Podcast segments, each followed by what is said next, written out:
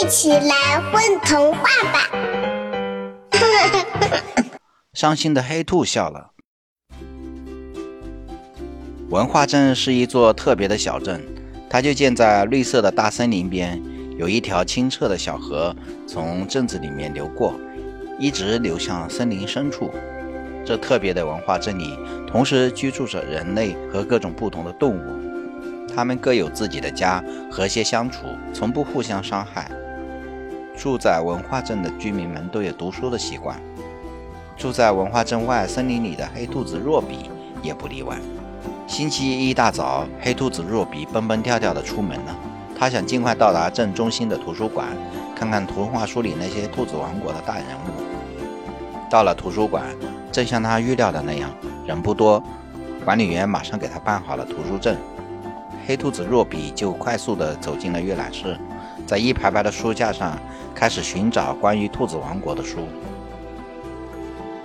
若比打开了一本又一本童话书，里面故事的主人公都是小白兔、大白兔。书上的白兔们可真漂亮。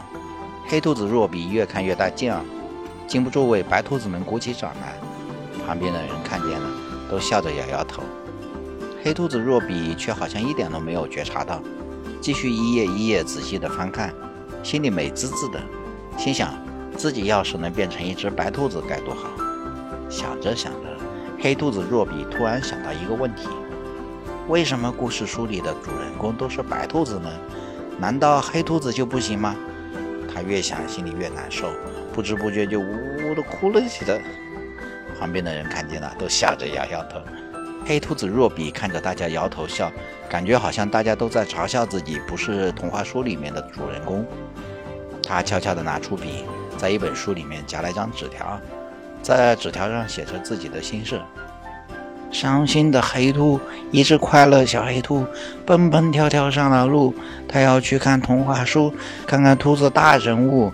翻开书，读一读，黑兔伤心呜哭，主角都是小白兔。没人关注，真孤独。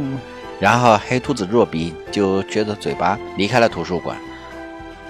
晚上，图书馆来了几个文化镇小学的学生，他们是为参加校园，他们是为参加校园才艺表演比赛来找节目素材的。他们打开了一本本童话书，想找一个关于小白兔的童话来表演。正在大家七嘴八舌讨论用哪个故事的时候，一个扎花头绳的女孩。发现一本书里面有张纸条，上面有一段歪歪扭扭的字：“伤心的兔子，一只快乐小黑兔，蹦蹦跳跳上了路。他要去看童话书，看看兔子大人物。翻开书，读一读，黑兔伤心呜呜哭。主角都是小白兔，没人关注，真孤独。”嗯。我认识黑兔子若比，它就住在镇外的树林里，是一只很快乐的黑兔子。一定是他看过了这本书。黑兔子若比说的没错，童话书中的主人公好像真的都是白兔子呢。学生们议论起来，怪不得这只黑兔子看了会这么伤心。我们能不能编排一个以黑兔子为主人公的故事呢？耶，这个主意真棒！如果我们能邀请黑兔子若比来参加演出，那就更棒了。他们商量着编了一个演出节目。黑兔子若比看到童话书里面都是白兔子的故事，开始变得很伤心。可是善良的他不断的帮助小镇上的居民，后来成了每一个小镇居民生活中的主角。星期六到了，黑兔子若比一打开家门，就发现了一封邀请信。黑兔子若比先生。我们非常荣幸地邀请您，星期天上午十点，光临文化镇小学，参加校园才艺比赛的演出，并担任《生活中的黑兔子》这个节目的主人公。请您于星期六上午来我们班参加彩排。文化镇小学三年级五班《生活中的黑兔子》剧组全体成员。黑兔子若比简直不敢相信。自己竟然能够成为舞台上的主角。星期六早上，他急急忙忙出了家门，一路小跑赶到了文化镇小学。生活中的黑肚子剧组的全体成员正在校门口焦急地等着他呢。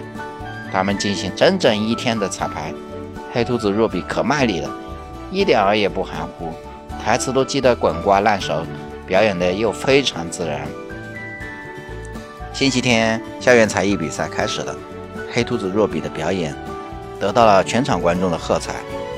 演出一结束，大家就把黑兔子若比围在了中间，请他给大家签名呢。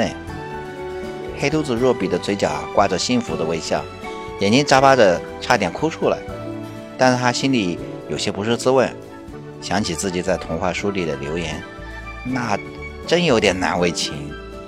若比暗暗地用两颗白白的板牙咬了咬嘴唇，做主角不仅需要机遇，做主角不仅需要机遇，更需要不懈的努力和坚持。